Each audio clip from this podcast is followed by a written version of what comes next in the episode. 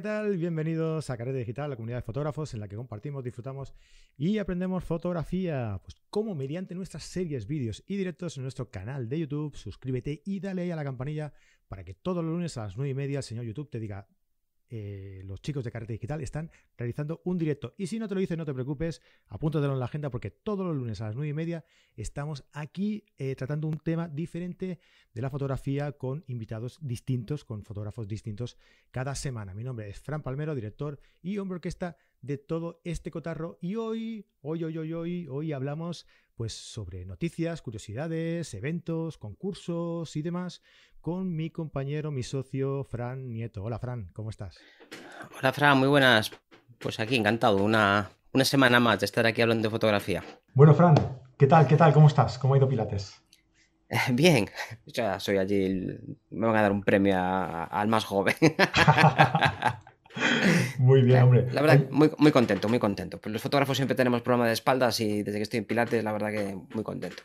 Muy bien. Oye, perdonad, disculpad a todos por los problemas técnicos. No, no sé, algo le pasa a mi micro. Creo que, que por alguna razón el cable no funciona bien y, y, el audio salió un poquito, un poquito bajo.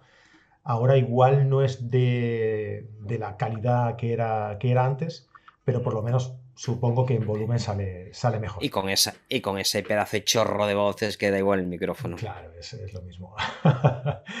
pues lo dicho. Oye, pues muy interesante este, este concurso.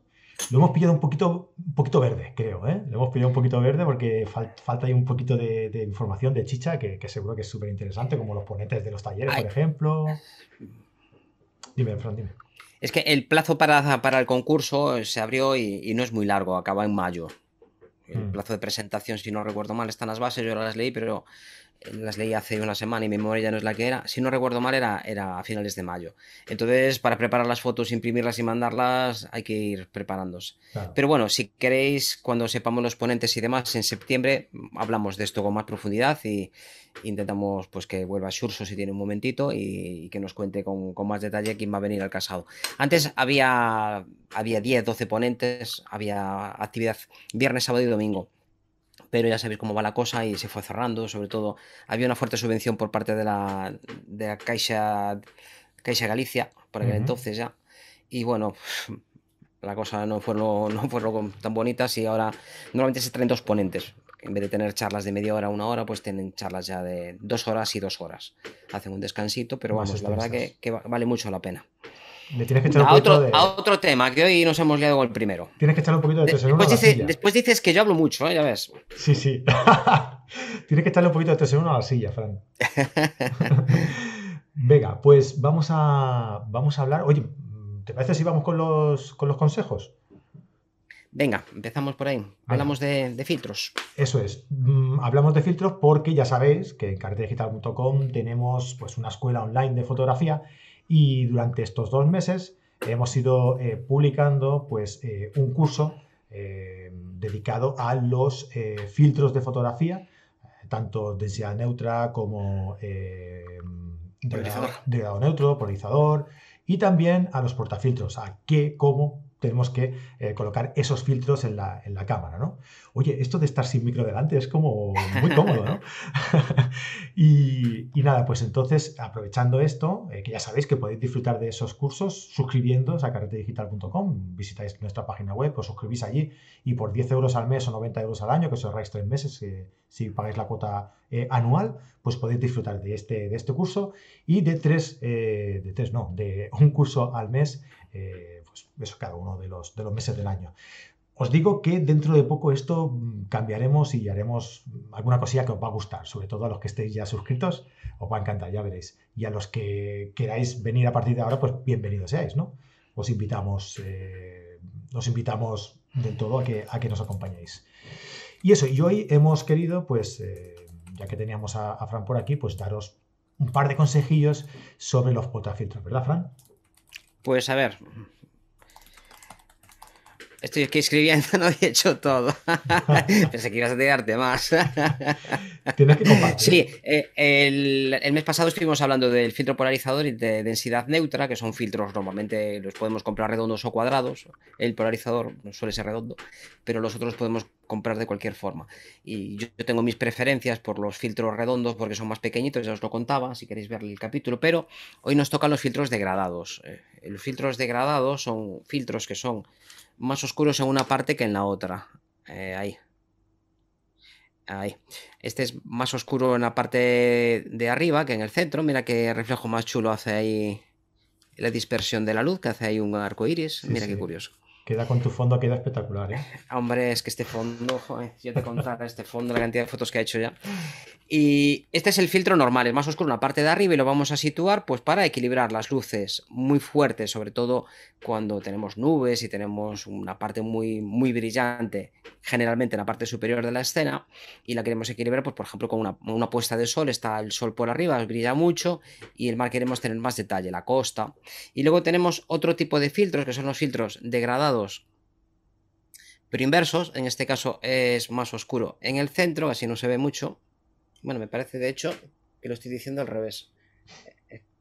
Estoy mirando. Este es el, normal, este es más oscuro en la parte de arriba. Ahora se ve mejor, creo. Es más oscuro en la parte de arriba y va clareando hasta que en el centro es normal y por la parte de abajo. es totalmente transparente. Voy a coger un folio que se va a ver mejor. Ahora, Arriba es oscuro, que sería correspondería al cielo, y en la parte de abajo pues ya no hace falta que oscurezca. Y en la parte inferior, que es donde tendríamos pues nuestra parte de, pues, unas ramitas, unas flores, lo que sea, pues ahí no, te interesa que se oscurezca. Entonces estos filtros los tenemos que situar con una cierta precisión. El filtro polarizador lo pones ahí, da igual, donde, donde esté el, los sujetos, va a hacer el mismo efecto en todo. Pero estos, si pones el horizonte muy arriba, el filtro tiene que estar muy arriba, calado muy arriba. Si tienes el horizonte más bajito, tienes que bajarlo más. Entonces aquí sí que necesitas una cierta precisión.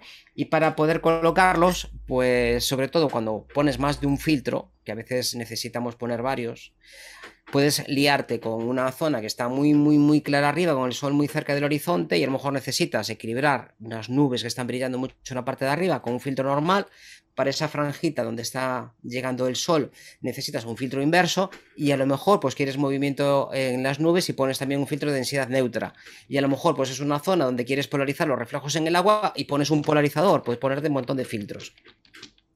Así que en estos casos, pues es imposible poner todos a mano, no, te faltan manos, o, tienes un amigo que te preste dos manos, y además sería muy difícil de repetir, porque una vez que colocas un filtro en cada mano y los colocas eh, de buena forma, tienes que volver a disparar. A no ser que te dispare alguien, pues descolocas todo. Un portafiltros nos permite colocar los filtros con precisión. Esto tiene una serie de ranuras y aquí colarías los filtros, lo colocas en la posición idónea, ves el resultado en la pantallita o en el visor donde te resulte más cómodo. Yo prefiero la pantalla, la verdad, y ver el histograma que me aporta muchísima información y, ya estaría. Portafiltros, ¿en qué tenemos que, fiarnos para comprar un portafiltros decentes? Pues que sea de calidad, que no rompa, que puedas hacer estas cosas y que no rompa. Yo eh, traje un par de ellos, tengo más este es el de KF, es un filtro sencillito, veis que hay bastante diferencia. En este caso es un portafiltros que el sistema de conexión siempre es igual, llevan una anilla, esto lo roscas a tu objetivo y por la otra parte va el propio portafiltros que en este caso encaja por un lado, lleva una pestañita, una pieza aquí que aprietas y queda ya sólidamente fijado. Esto lo puedes girar para poner el filtro donde te dé la gana en este caso, pues tiene dos rendijas. Que tenga dos rendijas normalmente es suficiente, porque no solemos trabajar con muchos más filtros, pero bueno, a veces sí que son necesarias más rendijas. Hay que pensar un poco lo que vas a necesitar para comprar adecuadamente y no comprar varias veces. Si tú pones un filtro de densidad neutra y pones un filtro inverso y después quieres poner un polarizador, ya no te llega, tienes tres, ya no te llega.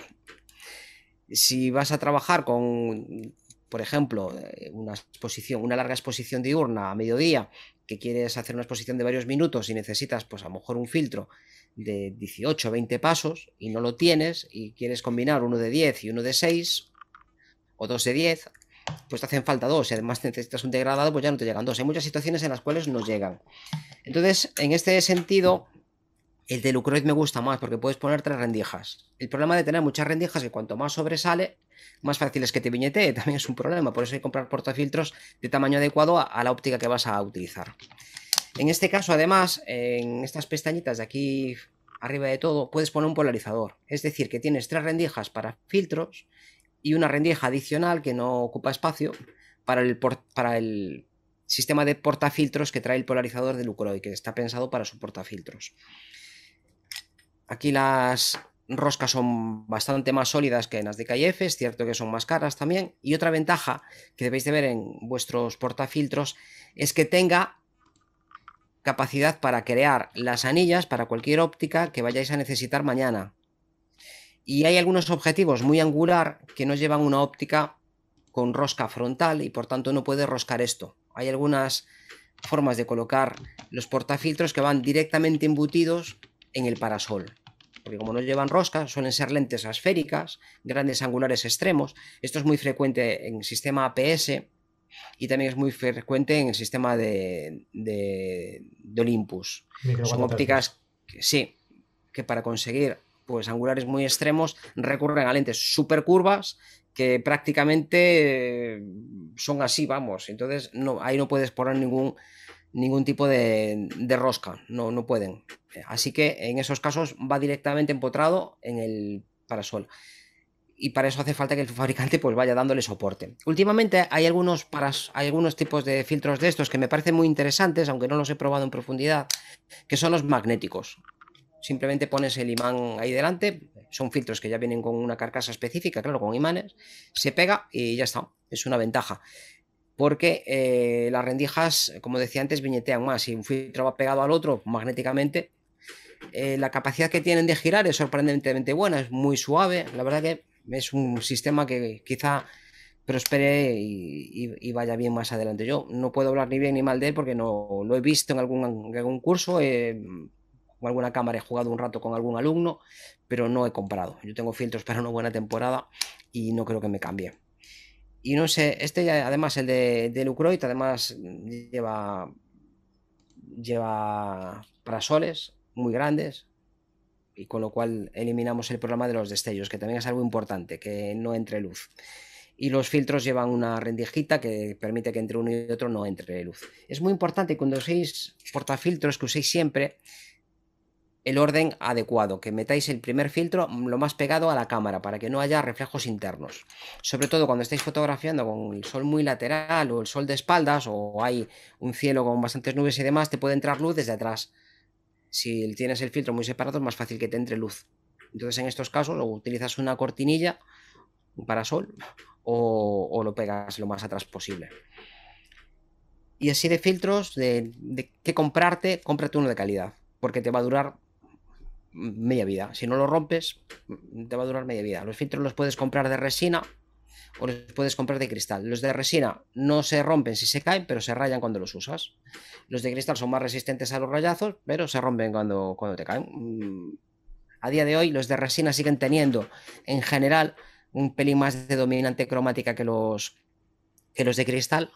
Es muy importante que los filtros tengan la mínima dominante cromática, porque como no afecta toda la escena por igual, no lo puedes corregir con, con, pues con un ajuste blancos preciso. No puedes. Entonces tienes que andar haciendo yo recuerdo los primeros que teníamos que, daban unas dominantes magentas terroríficas. Tenías que poner un mm. degradado después en Lightroom y, y, andar corrigiendo con el color complementario. Ya lo tenía dominado, cuál era el color de mi filtro, ya sabía cuál era el que tenía que poner, tenía un preset ya para hacerlo. Pero era un lío. Y cuando hay nubes, en algunas puestas de sol yo todavía lo sigo utilizando. Porque un pelín de magenta en algunas puestas de sol le queda muy, muy bonito. Sí, le toque, ¿no? Eh, Javier, Javier, lo hacía, Javier del... Javier Alonso también lo hace, mm. sí también le gustan, sí. Y a veces pues andamos buscando ese tipo de filtros y ya cada vez hay menos, pero le da un puntito. Y yo prefiero hacerlo en directo que en postproducción, que es una tontería como otra cualquiera, pero yo prefiero hacerlo en directo. Y no sé si hay alguna pregunta por ahí sobre filtros. Sí, por aquí eh, alguien nos preguntaba sobre los filtros nuevos estos de... Eh, estos de imán, ¿no? Estos... Sí Ay, ahora no me sale el nombre. Sistema magnético, exacto. Magnético para filtros de. El que conozco yo es el, el, de Case, que va bien. Case además también tiene filtros para la parte posterior de, de, la óptica y para poner encima del sensor. Son muchísimo más pequeñitos, más baratos, pero claro, degradados y polarizadores no se pueden poner ahí. Eso sirve bien para filtros de densidad neutra. A mí me parece cómodo. Mm, lo poquito que lo usé me parece muy cómodo y además vienen ya muy pensados y están muy bien. Hay otros portafiltros que son de aluminio también en vez de plástico. Este es de plástico de buena calidad. Eh, yo antes utilizaba otras marcas, pero bueno, mm, de aluminio eh, en plástico el filtro entra mejor que en algo, en algo más, mm. más metálico. ¿no? Es cierto que las rendijas normalmente siempre son de plástico y que el portafiltro sea de, de aluminio o sea metálico, yo no le veo ninguna ventaja absolutamente ninguna. Al revés, ¿no? Que pesa más, ¿no? bueno, el aluminio no pesa mucho, pero, me da más seguridad. Andar tocando con algo metálico, algo cerca de un objetivo, me da un poco menos de miedo este. Este va a presión, nosotros normalmente van también con una rosca. A mí los que van con, con sistemas raros no me gustan nada, porque no es la primera vez que me cae.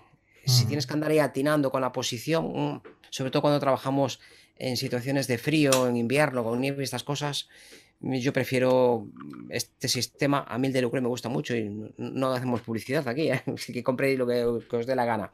Y este lo, chufas como te dé la gana y si te queda así, sabes que está mal puesto. Le das otro golpe y ya está en su sitio. Y lo ves, lo ves fácilmente. Y como ya me cayeron bastantes cosas por, prisas y por no fijarte, prefiero que las cosas sean lo más sencillas posible. Cuanto si, si si hay posibilidad de que no te equivoques, no te vas a equivocar. Si hay alguna posibilidad, para, los, para los amantes del, de la fotografía de paisaje extremo, ¿no? de aquellos del 1424 de Nikon, del 1424 de Samyang, todos estos que, que, tienen, que no tienen la posibilidad de, de, poner la rosca, de poner el adaptador.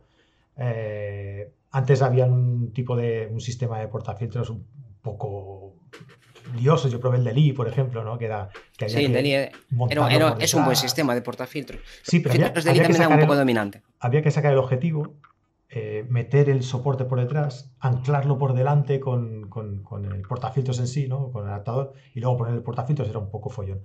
Y Lucroid sí que es verdad que ahí estuvo, estuvo listo, y el señor Almedo, y sacó un sistema de anclajes con unas pestañitas para que se cogiera con la visera del 1424, bueno, de este tipo de, de objetivos que llevan la visera ya incorporada y la verdad es que es, muy cómodo, ¿no? Es, muy cómodo. El de aire también es un buen portafiltros, a mí me gusta mucho. Es, va, muy bien y es bastante asequible también, la verdad. La verdad que son bastante caros para lo que son. Es una cosa. ¿Verdad que, sí? Para lo que son, vamos. Bueno, la verdad que todo lo que usamos es bastante caro. No, sí, sí, sí, en general sí. No, pero. Mira, roscas y cosas de estas, dices que es algo metálico, vamos. No me hace gracia que una silla de un niño, por ejemplo, de estos de, llevar a, los niños, un alfa, un, alfa, ¿no? Sí. A ver, yo, me compré un monitor, me viene con un rollo de, de Polispan que tiene la forma del monitor, ahí los huequecitos para los cables, la hostia en verso. y eso lo tiro pero me compro para un alza para un niño que es lo mismo, es un rollo de Porispan de alta densidad y lo que quieres, Porispan. Y, y eso no lo tiro y me cobran 100 euros, ¿no? digo, está fallando, aquí está fallando algo. La tecnología para hacer el alza es la misma que hicieron el, el, embalaje de cualquier cosa que te compres, ¿no? Sí, sí. Mira, Alfredo de Juan nos pregunta, ¿el de Urz, antiguo Gobe, no sé si te suena o no, es una aleación de aluminio, ¿sabéis algo? Eh, los nuevos no los conozco. Eran filtros que estaban muy decentillos, de hecho le habían salido algunas falsificaciones en, China y en la India que, que, era el mismo sistema. La verdad que en portafiltros hubo varias falsificaciones, los de Lee también empezaron a entrar en el mercado también con, precios muchísimo más bajos porque mm, una vez que tienes la idea y el concepto, que es la parte que supongo que tendrá desarrollo y demás, de, copiar algo es muy sencillo y copiar una rosca de estas para un torno automático hoy en día, vamos, hace 3.000 en una hora. Ah. Yo no, no, los, no los he probado, la verdad. De lo que no probé, no, no comento nada. No, hablemos. Conozco a gente que estaba contenta con él, pero no, no, no los he visto. Mira, Teresa SR nos dice qué tamaño debe tener el portafiltros. Pues, pues depende. Si depende. Estos que hablábamos nosotros, que eran. Eh, que se supone que tienen que coger por fuera el objetivo, pues evidentemente tiene que ser más grande, ¿no? En el 1424 de Nikon, por ejemplo, el que yo tengo es, un, es de 165 milímetros. Sí. Los hay de 150 también, pero lo normal, ¿no? Quizá es de 100 milímetros, ¿verdad, Fran? El más habitual es el de 100, incluso para ópticas. hay tres tamaños, básicamente, que son el pequeñito, que no se lo recomiendo para casi nadie, porque la mayor parte de los filtros que usamos son de 72-77 en general y algunos de 82. 82 alguno, pero ya de 82 ya no hay tantos. Los más frecuentes son 72 y 77 en la mayor parte de los filtros, tanto de Nikon como de Canon. En estos, los más pequeñitos, nos podrían ir bien para el sistema de micro 4 tercios. Hmm que da hasta 80 milímetros sin problemas. El, el P, la medida Cooking P es hasta 85, es de 85 milímetros el filtro y te iría bien ya muy justito, muy justito con 82 milímetros. Lo ideal es 72. Para los filtros de 82 milímetros yo recomiendo que te pases a 100. Filtros de 100 por 100, los cuadrados, y de 100 por 150.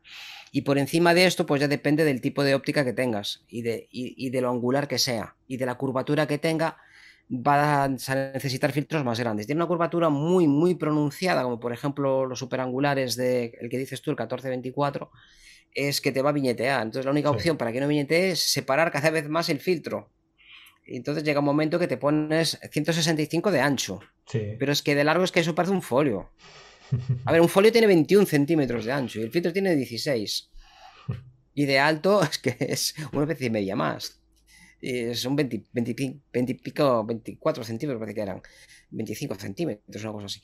Y, y, otra ventaja que tienen los filtros más grandes, que también es una desventaja, es que la zona de transición es más pronunciada. Entonces mm, es más fácil suavizarlo. Ahora, si pones un filtro muy grande en un objetivo muy pequeño, imagínate que tienes un filtro de 100 milímetros, un degradado de 100% 50 y lo quieres poner, pues yo que sé, en, un 52 milímetros, en un 24 de 52 milímetros de lente frontal. Es que es todo degradado, no hay, no hay zona de transición, estás degradando todo, no hay una zona... Entonces tiene que ser apropiado a lo que tú tienes. De hecho, yo tengo filtros de, de 85 y de 150 y nunca compré para estos angulares. De hecho, yo tengo el 1424 también que lo uso para nocturna, pero nunca le compré filtros porque es que me niego a ir con una bolsa, una, otra mochila solo para los filtros. Entonces me compré un 1635 que pierdo solo 2 milímetros, pero que va con, con filtros normales, pero claro. Tal cual. Y además son peligrosos porque se rompen con mirarlos. Las esquinas son. Las esquinas de estos filtros son un peligro. Y a veces se astillan y solo se astilla la esquina, pero como empiece a hacer una grieta, son filtros de muy buena calidad y muy sensibles. Aunque últimamente son filtros muy templados y la verdad que hay alguno que incluso está haciendo la publicidad tirándolo al suelo y rebotando. Cada vez aguantan más. Igual que los gorila y todo esto, la verdad que los filtros cada vez aguantan más y son, a pesar de que sean de cristal, son menos propensos a romperlo. Pero bueno, yo sigo conociendo a gente que se le rompió el filtro. Vamos, como te caigan de esquina, si, si, golpea más o menos en plano, el templado aguanta muy bien, pero las esquinas son muy complicadas. Es, como caiga, sí. Mira, Manuel Fraga nos dice: Yo compré un adaptador para la RX100 Mar 7 y unos eh, KIF Concept de 3 pasos, con el de 6 pasos y otro de 10 pasos. Si lo uso con polarizador, me viñetea un poco. Claro, son muchos filtros ya. A, medida que va, que va eh, teniendo distancia con el objetivo, evidentemente, eh, pues te coge más la, lo que es la, el, vértice, ¿no? Del, o sea, la, la, arista. La, arista de la, del objetivo, ¿no? Sí, incluso a veces con dos filtros ya te polariza, ya, ya, te, viñetea. O, con uno incluso te puede viñetear. Depende de la, de, de, la focal, ¿no? Si es mientras más angular, pues más fácil que te viñete. Yo en estos tengo alguno que le corté nada más que voy con, una, con una rendija, le corté la segunda. Ah, Porque yo a veces es que utilizo el polarizador roscado en el objetivo y pongo el portafiltros por fuera. Es que depende del equipo que lleve. Si voy, si tengo claro que voy cerca y que voy a hacer nada más que estas cosas, y llevo el equipo que haga falta, me llevo todos los trastos y me llevo, si hace falta, otra mochila con filtros. Pero si voy con lo mínimo, voy al extranjero y voy con lo mínimo, es que me llevo los, los redondos de toda la vida y si tengo que poner portafiltros es una excepción. Yo normalmente trabajo con uno o dos filtros y me apaño con la mano. Pero a veces no te apañas, a veces no te apañas y me llevo uno con una sola rendija. Claro, tú pones el, de densidad neutra y luego el, degradado lo haces a mano, ¿no? Lo hago a mano, sí, lo muevo yo. Perfecto, que luego puedes hacer lo, de la, lo de la Black Card, ¿no? Igual, ¿no? Ah, bueno, eso ya es más complicado. Tienes una mano con una cosa. Si usas filtros degradados, normalmente no te hace falta Black Card y al revés. Mm. La Black Card la, puedes, la puedes utilizar para igualar bastante, pero bueno. Eh, la transición de las Black Card también es más dura y con exposiciones muy cortas no funciona tan bien como si tienes una exposición de 30 segundos, la Black Card va bien, pero Yo tengo hecho exposiciones de un 125 con filtros degradados. Entonces, claro, ponle tú una blanca. Imposible. Yo estuve probándolo con exposiciones de nada, de uno o dos segundos y se, ve, ¿eh? se, ve, el borde. Eso en 15, 20 segundos funciona muy bien, porque vas moviéndola y la parte de arriba son 20 segundos que se está moviendo. La zona de degradado es muy amplia. Entonces, en estos casos, si las exposiciones son cortitas, de crepusculares, de un cuarto, medio segundo, si quieres olas rebotando, un 15 de segundo y demás, hace falta un filtro degradado. Sí, sí. Venga. Eh, o, ser muy rápido. La gente, si tenéis un abuelo con Parkinson, igual es un buen momento. Somos fotógrafos de paisaje, Frank. La rapidez no es lo nuestro. Bueno, a veces hay que correr mucho para hacer dos localizaciones en una misma puesta. Mira, Fotorrame nos dice, yo tengo el de Lucroid hace fácil 5 años, hace unos 5 años, mm. eh, uno de 4 pasos, 10 pasos y un degradado de 2 pasos. Aparte un, un, eh, perdón, ultravioleta redondo, eh, ¿cuál me recomendáis para mejorar mi kit? Un degradado. Si haces mucha puesta de sol, un inverso. Y si haces menos puesta de sol, con el sol bajito me refiero, pues uno normal. Sí, yo le diría también un, degradado un poquito más, eh, más denso, ¿no? Un poquito más, más opaco, ¿no? Porque tiene uno de dos pasos, yo creo que se queda un poquito corto, ¿no? Con las cámaras actuales yo creo que uno de tres está bien, con las gamas tonales que tenemos de tres está bien. Yo a veces llevo uno de tres y uno de dos y a veces no me llegan los dos, pero mm, vamos, con contrastes salvajes ahí de rayos entrando y cementerios y cosas de estas. Pero normalmente con, con los rangos dinámicos de las cámaras hoy en día, con tres suele ser suficiente salvo que te metas en, líos muy grandes, pero una puesta de sol suele ser suficiente. Y si tienes una cámara con, un poco más de tiempo, pues uno de cuatro. Y si tienes una cámara ya de formato medio, con gamas tonales muy, muy ricas, uno de dos puede llegarte. Cuanto más antigua sea la cámara, menos rango dinámico y más tienes que equilibrar luces y sombras. Eso es. Ah, Manuel Fraga nos dice, me viñetea usando solo dos filtros. Ah, vale, lo que estábamos comentando antes. Sí, sí. y a veces con uno solo. Sí, dependiendo de la focal, que decíamos, claro. En, esos casos la solución es utilizar... Eh, a ver, eh, también está la forma en la que se conectan.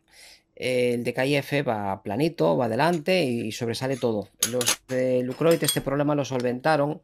La rosca eh, va por dentro, entonces queda completamente plano no sobresale, la rosca no sobresale, bueno, el ancho del material, evidentemente, ¿no? Pero no sobresale nada, el ancho que tenga el material. En otros portafiltros no están tan bien pensados, la rosca va por delante y entonces viñetea más. Ya, la propia, la propia rosca ya, ya te está creando un cierto viñeteado. Y luego está el tamaño también. Si tienes un filtro más grande, las posibilidades de que te viñete son menores. Y el ancho del, de la separación entre filtros. Si es muy finita, pues no estás perdiendo espacio, los filtros están más pegados. Entonces, el diseño del portafiltros ayuda a que viñete más o menos. Pero bueno, en muchísimos casos hay que cerrar un poquito la focal en los angulares porque es que viñetea. Ana Gatón nos dice que el nuevo sistema de filtros de KIFX Pro, que los filtros, que los filtros van enmarcados, eh, por lo que quedan más protegidos. ¿Qué, te parece eso? Eh, yo tengo los antiguos, compré unos poquitos antiguos hace tiempo para probar el portafiltro sobre todo y el nuevo no lo he visto todavía, ni lo he visto porque por aquí no hay nadie que lo haya comprado. Lo he visto en publicidad y me sale bastantes veces de vez en cuando y tiene muy buena pinta. Caife está fabricando muy bien, la verdad. Lo que le compré, compré varias cosas y estoy contento con todo. Que van protegidos se refiere a que llevan el protector. Las, lleva un marco alrededor, sí. Vale, vale, vale. Las esquinas van protegidas ya. Van protegidos, pero por, seguridad o, por, o por no dejar entrar. Eh, por un lado, no deja entrar la luz porque frisa mejor, y por otro lado, el propio marco protege de, pequeños golpes en las esquinas. Lo está asumiendo el material del marco, ¿no? Lo asume el cristal. es como cuando te cae el teléfono y te cae justo en la esquina. Por mucho cosa que tengas, es que hay muchísima tensión y no tiene forma de disiparla. Por eso los teléfonos, la mayor parte de ellos son redondos. Y las ventanillas de los aviones son redondos, por problema de logística y de, ingeniería. Bueno, pues ya está. Oye, que si queréis saber algo, os apuntáis a los cursos, hombre. ¿Qué pasa aquí ya? Tanto contestan. no, bueno, pues eso, si queréis. Lo, eh, que queráis.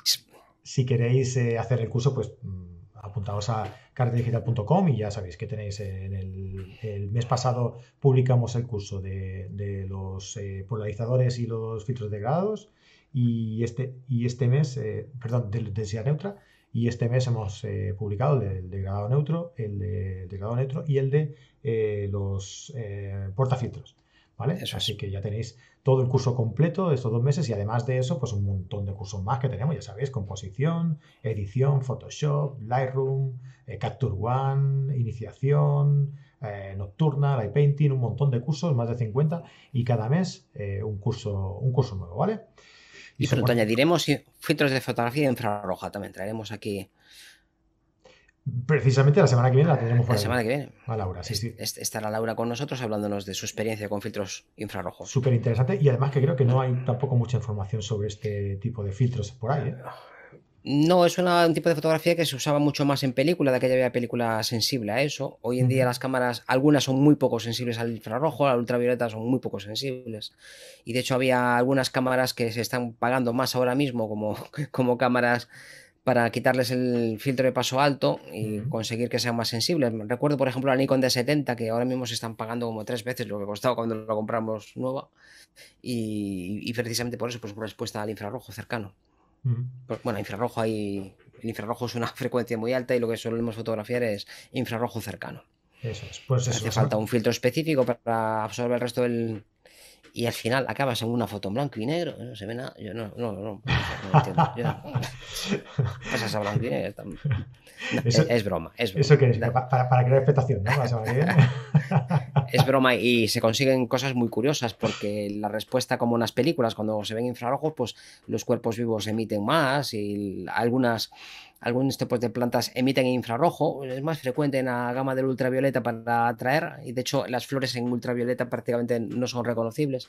Dentro de lo que podemos percibir nosotros de trasladar la frecuencia de ultravioleta a algo visible por nosotros. No podemos ver jamás ni podemos ver cómo ve una abeja, ¿no? debe ser un espectáculo ir por un prado con, con una abeja y poder ver eso durante un ratito. pues sí. Pero es una cosa muy interesante, el infrarrojo es muy interesante, la verdad. A ver cuando alguien inventa una micro cámara, algo así, para ponerle dentro de una abeja ¿eh? y, lo vemos. no, no lo podrás ver, porque ese, ese tipo de frecuencia no lo puedes ver. Como si te dice cómo se escucha el sonido de, no sé, de 100.000 hercios. No, puedes trasladarlo. Hace una temporada se hizo la sinfonía bueno, voy a dar un poquito de, la fotografía. Kepler estuvo una temporada, Kepler fue el que hizo las leyes estas, cómo se mueven los, planetas, todas estas cosas, ¿no? Y entonces el hombre este estaba obsesionado ahí con sus cosas así muy místicas y quería saber cuál era el sonido fundamental de los planetas al moverse, porque todo lo que se mueve vibra y si vibra, pues eso tiene que tener un sonido, el sonido de Dios. Entonces estuvo ahí un montón de veces dándole vueltas a eso. Evidentemente en el espacio no hay sonido, ¿no? En el vacío no hay sonido de ningún tipo, ¿no? Y las vibraciones es otra historia, ¿no? Los planetas no vibran, se mueven sin bueno, eso tuvo que llegar a Einstein para entenderlo. Y no lo entendemos muy bien, la verdad, la verdad no lo entendemos muy bien. Y entonces, eh, hace una temporada, pues alguien decidió, pues, en función de, lo que sabemos hoy en día, pues trasladó eso a ondas. y claro, las frecuencias a las que eh, estaría supuestamente eso son totalmente imperceptibles. Entonces, las subió todas juntas para que la pudiéramos escuchar. Y entonces, por, puedes buscarlo por ahí, que es muy interesante, una cosa absolutamente desquiciada de la mente, pero bueno, hay físicos que se dedican a cosas muy curiosas. Oye, Fran, se nos ha ido un poco